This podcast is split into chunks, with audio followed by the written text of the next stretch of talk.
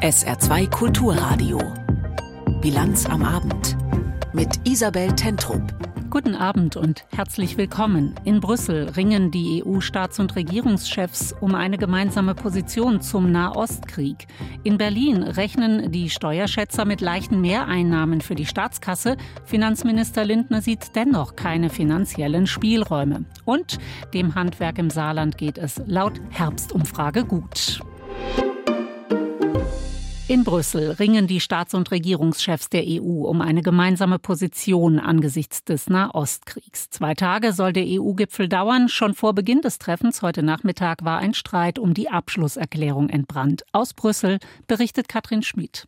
Eine gemeinsame europäische Linie zur Krise in Nahost reicht bisher nicht besonders weit. Nach der Verurteilung der Hamas-Gewalt, dem Aufruf zur Freilassung der Geiseln und der Betonung des Rechts Israels auf Selbstverteidigung steht die Uneinigkeit. EU-Ratspräsident Charles Michel erwartet eine intensive Debatte. Uh, es ist klar, dass wir uns alle einig sind, dass wir das Recht Israels respektieren, sich nach internationalem Recht zu verteidigen. Gleichzeitig ist es äußerst wichtig, humanitären Zugang zu ermöglichen und und diese Debatte werden wir intensiv führen. Strittig vor allem, was genau kann der Rahmen sein, in dem Kämpfe unterbrochen werden, um die Menschen im Gazastreifen zu versorgen, mit Lebensmitteln, Wasser und Medikamenten. Und wie heißt das Ganze? Zum Ärger mancher Mitgliedstaaten hat der Chefdiplomat der EU, der Außenbeauftragte Josep Borrell, bereits öffentlich die Forderung nach einer Waffenruhe unterstützt. Ratspräsident Michel spricht sich für die Formulierung humanitäre Pause aus. Einige Länder, darunter Irland, Belgien und Luxemburg, gehen ebenfalls in diese Richtung, auch Spanien. Dessen Ministerpräsident Pedro Sanchez formuliert es so. Ich bin auf jeden Fall für eine humanitäre Pause, denn das menschliche Leid, das wir dank der Medien im Gazastreifen erleben, ist unakzeptabel. Deshalb ist es dringend, wie der Generalsekretär der Vereinten Nationen erklärte, diesen humanitären Korridor zu öffnen und dafür eine Pause zu haben, um die Arbeit der NGOs vor Ort möglich zu machen. Vielen Staaten geht das aber deutlich zu weit. Unangemessen sei eine Forderung, mit der sich Israel zu einer einseitigen Waffenruhe gedrängt fühlen könnte. So argumentieren zum Beispiel Österreich, Tschechien, Ungarn, Lettland und Deutschland. Sie wollen in einer Schlusserklärung des Gipfels die Formulierung humanitäre Pausen lesen, zu interpretieren dann eher als einzelne, begrenzte Zeitspannen, um die Versorgung der Zivilbevölkerung zu gewährleisten. Bundeskanzler Olaf Scholz betont in Brüssel, Israel ist ein demokratischer Staat mit sehr humanitären Prinzipien, die ihn leiten. Und deshalb kann man sicher sein, dass die israelische Armee auch bei dem, was sie macht, die Regeln beachten wird, die sich aus dem Völkerrecht ergeben. Da habe ich keinen Zweifel. Scholz macht aber auch klar, dass der EU-Gipfel heute und morgen nicht nur um Worte ringen darf. Die EU brauche eine weitgehende diplomatische Strategie. Es ist wichtig, dass wir alles dafür tun, dass dieser Konflikt nicht eskaliert in der ganzen Region, dass im Norden etwa Hisbollah in den Krieg auch noch mit eigenen Aktivitäten eintritt oder der Iran und seine Proxys versuchen, hier gewissermaßen zu intervenieren. Das verlangt aber eben auch genau unsere Solidarität. Solidarität mit Israel und den Menschen in Nahost dürfe aber nicht zu dem Eindruck führen, dass Solidarität mit der angegriffenen Ukraine in den Hintergrund trete. Das Gegenteil sei der Fall, betont auch EU-Kommissionschefin Ursula von der Leyen heute erneut. We are providing Ukraine in a steadfast manner with the support it needs to resist the aggression of Russia. Man versorge die Ukraine also weiter mit allen nötigen Mitteln, um der Aggression Russlands standzuhalten, so von der Leyen. Diese anhaltende Unterstützung soll Präsident Volodymyr Zelensky auch direkt aus dem Kreis der 27 Staatschefs versichert bekommen, wenn er per Video ins Brüsseler Ratsgebäude geschaltet wird. Sehr konkret und wohl auch etwas kontrovers wird dann diskutiert über das nächste geplante Hilfspaket der EU für Kiew. Das könnte bis zu 70 Milliarden Euro schwer sein. Soweit Katrin Schmidt über den EU-Gipfel in Brüssel. Zwei Tage geht es auch um den Krieg in der Ukraine, aber vor allem auch um die Lage im Nahen Osten. Und wir haben gehört, wie Bundeskanzler Scholz in Brüssel um Vertrauen wirbt für Israel. Er forderte außerdem die Freilassung der Geiseln, die die Hamas am 7. Oktober aus Israel verschleppt hat. Auch für eine Versorgung der Zivilbevölkerung im Gazastreifen setzte Scholz sich ein. Wie die Lage dort ist, berichtet Björn Dake. Jabalia im Norden des Gazastreifens. Vor einem Krankenhaus sitzt ein Vater. Im Arm wiegt er sein totes Kind. Der Junge war nur zweieinhalb Monate alt. Auch seine Mutter und drei Geschwister sind nach den Worten des Vaters durch einen Luftangriff der israelischen Armee getötet worden. Aber gehen, nein, gehen will er nicht. Selbst wenn sie mit Panzern alles überrollen, ich werde mein Haus nicht verlassen. Ich werde auf den Trümmern mein Zelt aufschlagen. Selbst wenn die USA, Israel und alle westlichen Länder kommen, ich werde in meinem Haus bleiben. So wie dieser Vater denken viele Menschen im Norden des Gazastreifens. Seit Tagen ruft die israelische Armee sie auf, in den Süden zu gehen, denn im Norden intensiviert sie ihre Angriffe auf die Terrororganisation Hamas aus der Luft und mehr und mehr mit Panzern. Die Armee wirft Flugblätter ab oder versendet Sprachnachrichten und sie ruft Handys in der Region an, um die Menschen davor zu warnen, dass die Hamas sie als menschliche Schutzschilde missbrauche. Die israelische Armee hat heute so ein Telefonat veröffentlicht. Einer ihrer Offiziere soll darin einen Palästinenser auffordern, in den Süden zu gehen.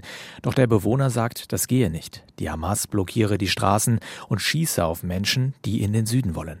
Unabhängig überprüfen lässt sich das derzeit nicht.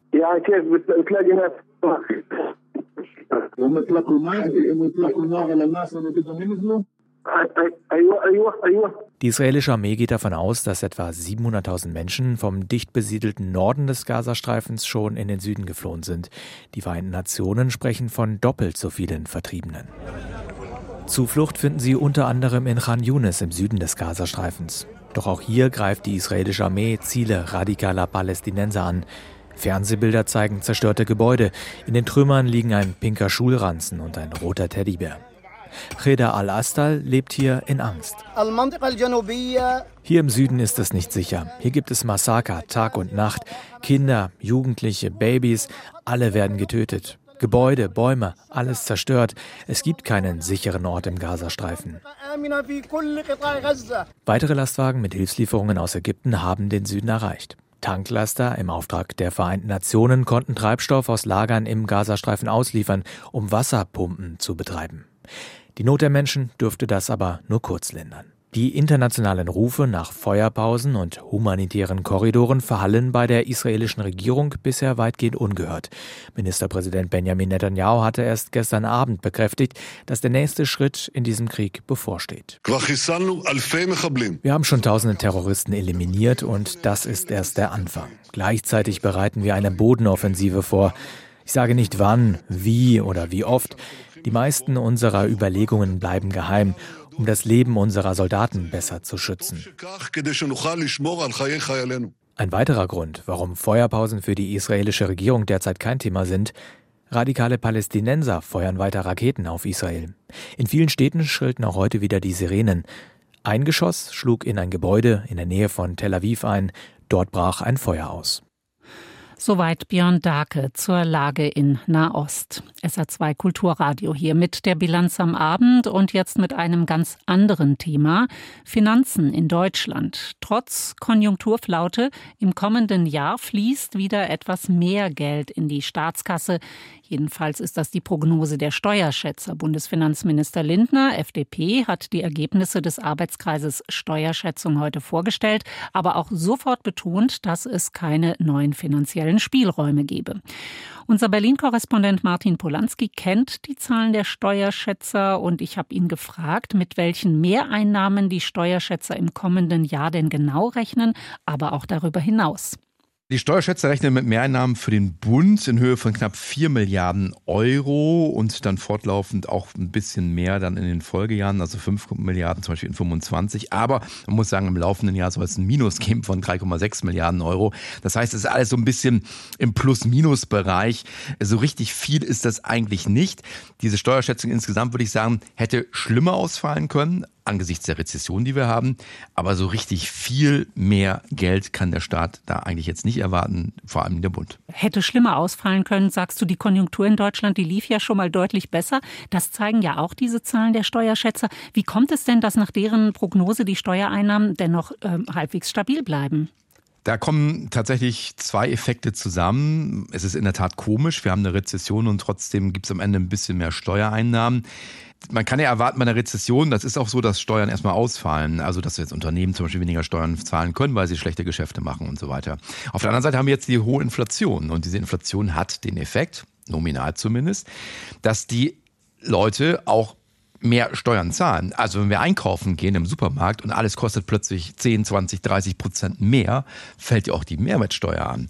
Und die wird dann ja auch praktisch äh, direkt weitergeleitet an den Staat. Also an den Preisen orientiert die sich ja. Wenn wir jetzt Lohnerhöhungen im nächsten Jahr bekommen, und in einigen Branchen sind Lohnerhöhungen verabredet, wird sich das bei der Lohnsteuer auch wiederum bemerkbar machen. Von daher haben wir eben inflationsbedingte Effekte, die für Mehreinnahmen sorgen und wir haben durch die Rezession eigentlich weniger Einnahmen und am Ende des Tages hat sich das jetzt so verrechnet, wenn man so will, dass es am Ende doch ein bisschen mehr gibt für den Staat als man erwartet hat vorher. Diese Prognose der Steuerschätzer, die ist wichtige Grundlage für die Beratungen zum Bundeshaushalt für 2024. Und nun kann der Bund ja doch mit ein bisschen mehr Einnahmen planen als noch im Frühjahr. Warum sieht denn der Bundesfinanzminister dennoch keine neuen Verteilungsspielräume? Naja, er verweist darauf, dass letztendlich einerseits diese 3,8 Milliarden Euro nicht so richtig viel Geld sind. Bestimmte Dinge müssen auch noch eingepreist werden in, den Haushalt. Zum Beispiel die Bürgergelderhöhung war noch nicht komplett eingepreist in den Haushaltsentwurf. Die wird ja auch einiges kosten. Wir haben möglicherweise Lohnerhöhungen im nächsten Jahr. Da wird das dann ganz schnell aufgefressen, also Lohnerhöhungen im öffentlichen Dienst. Und auf der anderen Seite sind die Ausgabenwünsche eben auch so, dass sie dann gleich mal ein paar Milliarden Euro ausmachen. Also alleine, wenn man jetzt schaut, die Mehrwertsteuer Mehrwertsteuerabsenkungen, die wir ja hatten, im Gastronomiebereich zum Beispiel oder auch beim Erdgas, energiekrisenbedingt, die soll ja wieder wegfallen, diese Absenkung. Also es soll, wieder erhöht werden auf 19 Prozent. Wenn man das jetzt darauf verzichten würde, was ja einige fordern, dann würde das alleine schon 7 Milliarden Euro an Mindereinnahmen für den Staat bedeuten. Und da sind sozusagen diese 3,8 Milliarden Euro, die man jetzt mehr hat über die Steuern, fast doppelt aufgefressen schon. Und von daher sagt er, da ist nicht viel zu holen bei den Spielräumen. Wer mehr ausgeben will an der einen Stelle, muss auch sagen, wo er einer anderen Stelle dann einsparen will. Lindner ruft ja immer wieder zum Sparen auf und auch sein Haushaltsentwurf, der sorgt immer wieder auch für Kritik. Im November sollen alle Ministerinnen und Minister im Haushaltsausschuss des Bundestags ihre Etats verteidigen. Welche Diskussionen erwartest du da, auch vor dem Hintergrund dieser aktuellen Steuerschätzung? Nein, das ist ja diese sogenannte Bereinigungssitzung, die findet dann immer statt im Bundestag. Das ist sozusagen die entscheidende Sitzung der Haushalte des Bundestages. Da müssen alle nochmal antanzen, wenn man so will. Und am Ende werden da die letzten Schräubchen gedreht. Also wer kriegt am Ende ein bisschen mehr, wer kriegt am Ende ein bisschen weniger. Und ich würde sagen, vor dem Hintergrund der aktuellen Steuerschätzung kann ich mir vorstellen, dass die Grünen, die ja tendenziell schon sagen, der Staat sollte mehr Geld in die Hand nehmen, jetzt vielleicht nochmal sagen werden, okay, gewisse Spielräume erschließen sich vielleicht schon. Das wird nochmal die Diskussion in der Ampel befeuern. Die FDP wird ganz klar auf die Bremse treten und aus der SPD kommen jetzt erste Signale, die da besagen, okay, also wirklich toll sind die Zahlen nicht der Steuerschätzung, große Spielräume werden sich nicht erschließen, wir müssen Prioritäten setzen. Und am Ende heißt Prioritäten setzen bei einem Bundeskabinett, dass dann die einen mehr abgeben müssen als die anderen, aber am Ende sollen alle ein bisschen sparen. So ist zumindest die Vorgabe des Finanzministers. Das sagt Martin Polanski aus dem ARD Hauptstadtstudio. Und wir bleiben beim Geld, wechseln aber den Schauplatz Athen. Dort haben heute die Euro-Währungshüter getagt. Den Leitzins hatte die Europäische Zentralbank ja zuletzt zehnmal in Folge erhöht. Doch heute hat die EZB sich für eine Zinspause entschieden. Sie belässt den Leitzins bei 4,5 Prozent. Alexander Schmidt. Die Europäische Zentralbank legt nach zehn Zinserhöhungen in Folge eine Pause ein. Der Leitzins bleibt bei 4,5 Prozent. Das haben die obersten Währungshüter auf einer auswärtigen Sitzung in Athen entschieden. Auch der sogenannte Einlagenzins, den Banken erhalten, wenn sie überschüssiges Geld bei der EZB anlegen, steht weiter bei 4 Prozent. Ökonomen hatten damit gerechnet, dass die Zentralbank die Zinsen zunächst nicht weiter anheben wird. Sie hatten das mit der zuletzt spürbar gesunkenen Inflation im Euroraum begründet und mit der Sorge, dass noch höhere Zinssätze die Wirtschaft stark belasten könnten. Die Europäische Zentralbank will grundsätzlich, dass die Inflationsrate bei rund zwei Prozent liegt. Im vergangenen Jahr waren die Preise wegen des russischen Angriffskrieges gegen die Ukraine zeitweise zwei zweistellig nach oben geklettert. In der Folge hatten die Währungshüter seit dem Sommer vergangenen Jahres mit einer beispiellosen Serie von Zinsanhebungen gegen diese Entwicklung angekämpft. Beobachter rechnen damit, dass die EZB die Zinsen frühestens in der zweiten Hälfte des kommenden Jahres wieder senken wird.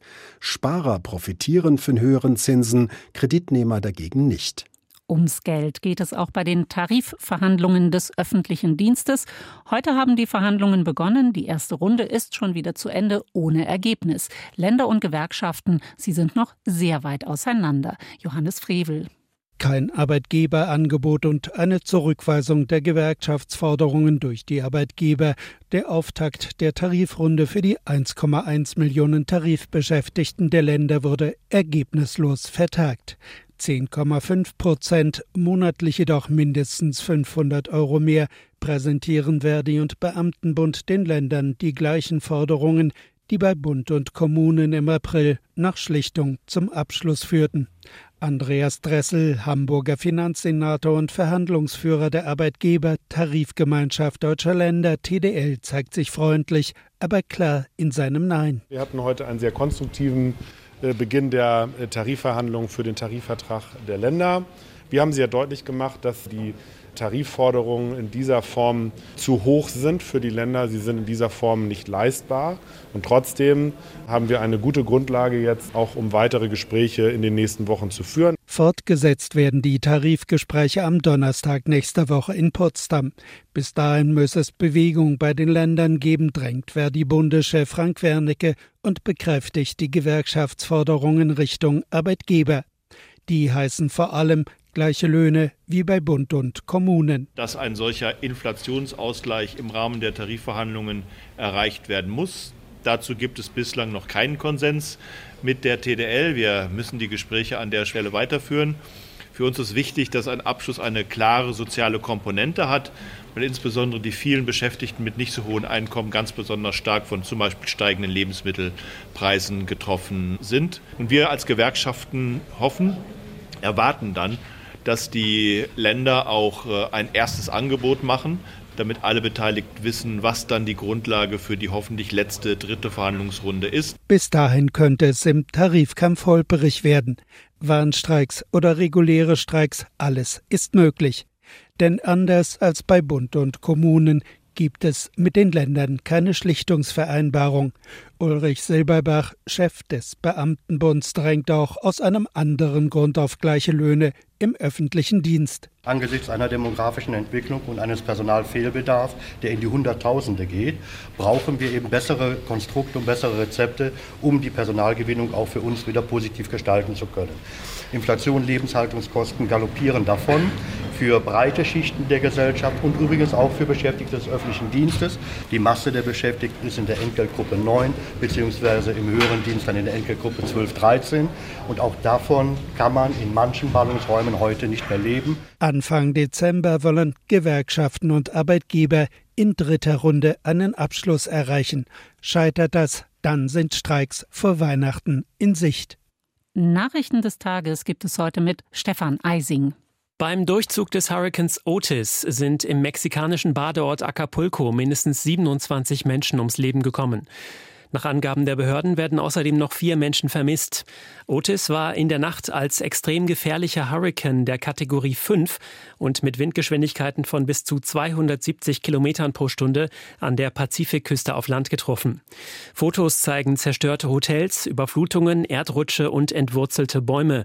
Außerdem ist die Strom- und Internetversorgung unterbrochen. Mexikanischen Medienberichten zufolge sitzen rund 100.000 Urlauber in Acapulco fest. Der Flughafen und die Hauptverkehrsstraße nach Mexiko-Stadt sind gesperrt. Der Europäische Gerichtshof hat eine Entscheidung zugunsten von Patienten getroffen. Diese haben künftig Anspruch auf eine kostenlose Kopie ihrer Patientenakte. Im konkreten Fall hatte ein Mann sich mit seiner Zahnärztin über die Behandlung gestritten. Er wollte gegen sie vorgehen und verlangte von ihr eine Kopie seiner Akte. Sie forderte, dass er dafür die Kosten übernimmt, was er aber ablehnte. Der Europäische Gerichtshof gab dem Patienten Recht und entschied für die gesamte EU. In Deutschland können Patienten zwar schon länger Einblick in ihre Akte nehmen, sie mussten bisher aber für die Kopie zahlen. Das saarländische Stahlunternehmen Dillinger hat über 100.000 Tonnen Stahl für einen der größten Offshore-Windparks der Welt geliefert.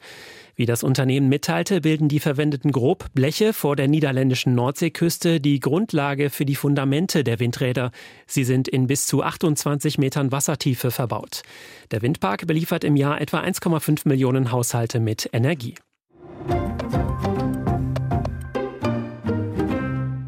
Eine gute Nachricht aus dem saarländischen Wirtschaftsleben, dem saarländischen Handwerk geht's offenbar gut. Jedenfalls geht das aus der Herbstkonjunkturumfrage der Handwerkskammer hervor. Befragt wurden 1500 Unternehmen. Demnach sind im dritten Quartal des Jahres sowohl Umsätze als auch Aufträge gestiegen. Die Beschäftigung dagegen ging leicht zurück. SR-Reporterin Lisa Christel. Es läuft bei Handwerksunternehmer Jörg Berberich. Seit 20 Jahren ist er im Geschäft, macht Badsanierungen, Heizungsbau, Wartungsarbeiten und Klimatechnik. Ein Bereich, der in letzter Zeit auch immer gefragter ist. Gerade Heizungsbau, Wärmepumpe ist in aller Munde und unsere Auftragsbücher sind voll bis oben hin. Wir wissen nicht mehr, wie wir klarkommen. Was wir bräuchten, wäre dringend Personal. So wie Jörg Berberich geht es vielen Handwerksbetrieben im Saarland. Das geht aus der HWK Herbstkonjunkturumfrage unter 1500 Unternehmen hervor. Demnach sind im dritten Quartal sowohl die Umsätze als auch die Aufträge gestiegen. Die Beschäftigung hingegen ging leicht zurück. Das ist aber kein neues, sondern ein anhaltendes Problem, erklärt HWK-Hauptgeschäftsführer Bernd Reis. Das Handwerk hat seit äh, langer Zeit äh, mit eben dem Fachkräftemangel zu leiden. Und äh, wenn die Fachkräfte nicht da sind, dann ist das doppelt ärgerlich, denn es gibt genügend Aufträge, es gibt genug Bedarf für handwerkliche Leistungen und sie können einfach nicht abgearbeitet werden. Das ist etwas, was sehr weh tut. Aber angesichts des schwierigen Umfeldes könnte es dem Handwerk noch deutlich schlechter gehen. Laut HWK bewerten in diesem Herbst etwa die Hälfte der befragten Unternehmen ihre Geschäftslage mit gut. 36 Prozent sprechen immerhin von einem befriedigenden Ergebnis. HWK-Präsident Bernd Wegner erklärt die Gründe dafür. Wir haben eine sehr heterogene Landschaft. Also das heißt, wir haben Nahrungsmittelgewerke, wir haben Gesundheitsgewerke, wir haben Baugewerke. Natürlich ist im Bau der Wohnungsbau schlechter geworden, aber insgesamt, was Sanierung von Häusern angeht, sind wir in einer sehr guten Lage, auch im Baubereich. Und deshalb kann man sagen, dass die Auftragslage insgesamt sehr, sehr gut ist und wir bisher auch nicht unter einem Konsumrückgang irgendwo leiden. Laut HWK werde das Handwerk mehr denn je gebraucht. Das gelte vor allem für die Bewältigung großer Zukunftsaufgaben wie der Klima- und Energiewende, der Gestaltung der Mobilität, aber auch der Schaffung von bezahlbarem Wohnraum. Dafür brauche es jedoch qualifiziertes Fachpersonal, findet auch Handwerksunternehmer Berberich. Das Handwerk kann sich nicht beschweren, es ist kein Personal da, wenn es nicht ausbildet. Was natürlich über Jahre sehr schwer war, ist, dass die Industrie uns sehr viele Handwerker abgezogen hat. Das haben wir auch erlebt, dass viele abgewandert sind in die Industrie. Ansonsten kann man eigentlich nichts machen wie Agentur für Arbeit, Stellenanzeigen rausschicken. Das neueste Medium ist halt Videos im Internet präsentieren, aber auch da kommt momentan nicht wirklich was rum. Dabei hätte er Platz für mindestens fünf neue Mitarbeiter, sagt er. Berberichs Auftragsbücher sind trotzdem prall gefüllt. Und auch für die kommenden Monate ist er zuversichtlich, so wie 81 Prozent der befragten Betriebe auch. Vom Saarland nach Bayern, gut zweieinhalb Wochen nach der Landtagswahl in Bayern, steht der Koalitionsvertrag. Worauf sich CSU und Freie Wähler geeinigt haben, berichtet Arne Wilsdorf. CSU-Chef Markus Söder ist mit dem Koalitionsvertrag und dem Versprechen von Freiheit und Stabilität für ein modernes und heimatverbundenes Bayern zufrieden. Alle Ankündigungen aus dem Wahlkampf würden umgesetzt, es sei alles drin, was Bayern für die nächsten Jahre brauche. Die harte Aussprache zu Beginn der Verhandlungen mit den Freien Wählern, die sei gut gewesen, so Söder. Äh, was uns aber sehr wichtig war und wo ich dankbar bin am Ende, großen Konsens bei der Präambel. Denn die war schon auch nach außen eine sehr wichtige äh, Sache, die Präambel. Und auch das klare Bekenntnis für Demokratie und gegen Antisemitismus und Rassismus. Das war schon ein wichtiges Statement und das haben wir, glaube ich, gut miteinander vereinbart. Der Streit wegen Freie Wählerchef Hubert Aiwangers Umgang mit der Affäre um ein antisemitisches Flugblatt und seine Worte, man müsse sich die Demokratie zurückholen, dürfte damit beigelegt sein. Hubert Aiwanger meint, ja, man weiß nie, was die Zukunft bringt, aber wir, wir geben uns beide Mühe und an mir soll es nicht liegen. Und an ihm auch nicht. In der Präambel werde niemand vorgeführt zu Aiwanger. Zufrieden zeigt er sich auch, dass die Freien Wähler nach den Stimmenzuwächsen bei der Landtagswahl ein viertes Ministerium dazu bekommen haben und inhaltlich viel in den Koalitionsvertrag eingebracht hätten. Wir schauen in die USA. Nach dem tödlichen Schusswaffenangriff im US-Bundesstaat Maine ist der Schütze offenbar weiter auf der Flucht, Ralf Borchardt. Bilder von Überwachungskameras zeigen den 40-jährigen mutmaßlichen Schützen ohne Maske mit offenem Gesicht, in braunem Kapuzenpulli, dunkler Hose, die halbautomatische Waffe im Anschlag. Der Verdächtige, offenbar selbst Schusswaffenausbilder und Reservist der US-Armee und zuletzt laut Polizeiprotokoll mit psychischen Problemen, hatte das Feuer an zwei Tatorten eröffnet, einem Bowling Center und einem Restaurant. Die Zahl der Toten wird von US-Medien meist mit mindestens 16 angegeben. Zahlreiche Verletzte werden in Krankenhäusern behandelt. Offiziell bestätigte Zahlen gibt es bisher nicht. Schulen, Behörden, die meisten Geschäfte in der Kleinstadt Lewiston mit knapp 40.000 Einwohnern im Bundesstaat Maine im Nordosten der USA blieben geschlossen. Die Bewohner von Lewiston und mehreren Orten in der Umgebung wurden aufgefordert, zu Hause zu bleiben. Die Polizei fahndet mit hunderten Einsatzkräften, Hubschraubern, Straßensperren. Das Fluchtauto des mutmaßlichen Täters wurde gefunden, mehr nicht. Er gilt als bewaffnet und gefährlich, so Mike Sauschuk, im Bundesstaat Maine für öffentliche Sicherheit zuständig im Radiosender NPR. Wir haben das wahrscheinliche Fluchtauto im Nachbarort Lisbon sichergestellt. Deshalb sind nun auch die Einwohner von Lisbon aufgefordert, zu Hause zu bleiben und dort Schutz zu suchen. Also Ein Anwohner in Lisbon äußerte sich vor seinem Haus stehend im Fernsehsender CNN. Nerves are rattled right now. Keeping an eye on the woods, meine Nerven sind angespannt. Ich behalte den Wald hier im Auge. Ich kenne das riesige Waldgebiet hier in der Umgebung genau. Das geht bis zu meinem Haus. Ich habe meine Tochter drinnen. Sie ist zehn Jahre alt. In einer ersten Reaktion zeigte sich auch US-Präsident Joe Biden bestürzt. Er werde laufend unterrichtet, hieß es aus dem Weißen Haus. Die bisherige Erfahrung nach ähnlichen Schusswaffenvorfällen mit vielen Toten in den USA zeigt, es wird eine bestimmte Zeit lang über schärfere Waffengesetze und andere Konsequenzen diskutiert, am Ende passiert aber meistens wenig oder nichts. Der Klimawandel, welche gesundheitlichen Probleme er uns Menschen machen kann, an einigen Hitzetagen konnten auch wir im Saarland das bereits erleben am eigenen Leib. Wissenschaftlerinnen und Wissenschaftler fordern die Weltgesundheitsorganisation auf, die Klimakrise als internationalen Gesundheitsnotstand einzustufen. Aber die WHO sieht die Kriterien für diese spezielle Alarmstufe nicht erfüllt. Aus Genf Katrin Hondel. Der Aufruf an die Weltgesundheitsorganisation wurde in mehr als 200 wissenschaftlichen Fachzeitschriften veröffentlicht. Die WHO, so die eindringliche Forderung, solle wegen der Klimakrise den internationalen Gesundheitsnotstand ausrufen. Höchste Alarmstufe wie bei der Corona-Pandemie. Schließlich schädige die Klimakrise unter anderem mit steigenden Temperaturen die menschliche Gesundheit direkt und erheblich, schreiben die Wissenschaftlerinnen und Wissenschaftler. Mit dem Klimawandel und dem Rückgang der Artenvielfalt wachse auch die Gefahr, dass Erreger von Tieren auf Menschen übergehen und sich ansteckende Krankheiten ausbreiten.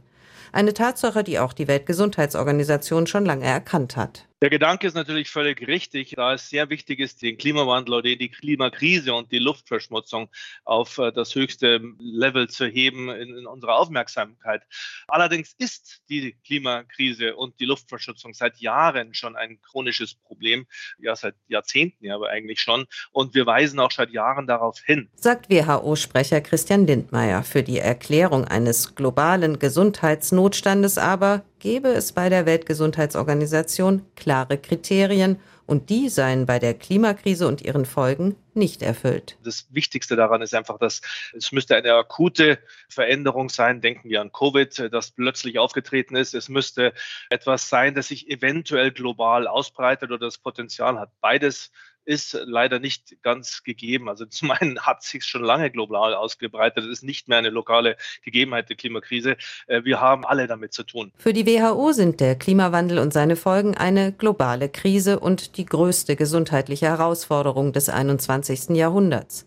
Akutes Handeln sei unerlässlich, um die klimaschädlichen Emissionen zu begrenzen, sagt WHO-Sprecher Lindmeier.